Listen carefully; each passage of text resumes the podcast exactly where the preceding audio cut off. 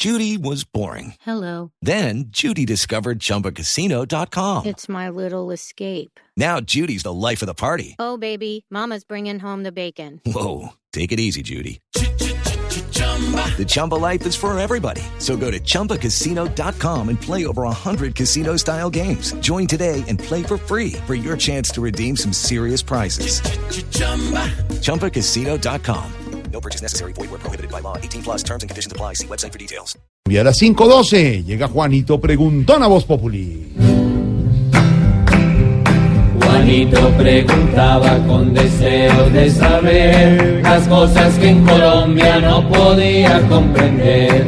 Juanito, a tus preguntas damos hoy contestación para que así la gente también tenga información. Mi pregunta es para mi Dale, tío. Felipe Sureta. A ver, Juanito. La selección Colombia siempre ha sido un top. Entonces, ¿por qué ponen sanción a Ticket Chop? Chop, chop. Pues Juanito, a ver, le cuento. Mm, Recuerde usted que en el partido eh, Colombia-Brasil en las eliminatorias de Rusia 2018 hubo un problema con unas boletas, porque la gente se trasnochó para entrar a Ticket Shop, eh, la página donde se estaban vendiendo.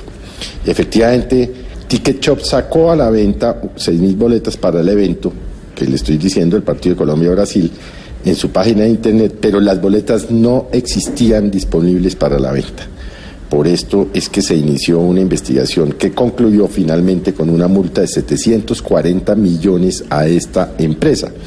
Y hay que decir que es importante la decisión de la Superintendencia de Industria y Comercio porque mm, eh, lo que estableció la autoridad es que se desviaron 14.207 boletas. Y por supuesto, los eh, eh, sobrecostos fueron absolutamente alarmantes. En buena hora el superintendente está poniendo este tipo de sanciones. Ya evidentemente el acervo probatorio, las pruebas, como dicen eh, los juristas, pues son contundentes en contra de esta empresa. Pero hombre, lo que debe haber es más controles hacia el futuro, porque es que no puede pasar que la federación le entregue a una empresa la venta de boletas de los partidos y la empresa, abusando posiblemente de la propia federación, decida hacer este fraude masivo, por llamarlo de alguna manera. Por supuesto, esto no puede quedar solo en unas investigaciones administrativas de la superintendencia. Debería también la fiscalía mirar si se pudo, no sé si se pudo o no, haber cometido algún tipo de delito de defraudación pública en contra de los hinchas de la selección Colombia, que como le digo, salieron de alguna manera afectados con esta equívoca decisión de esta empresa Ticket Shop, hoy multada por el monto del que hemos hablado. Más control, tío. Sí, señor.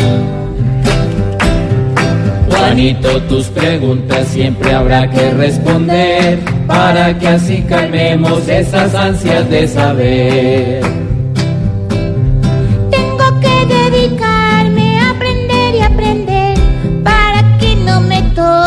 Boletas revender.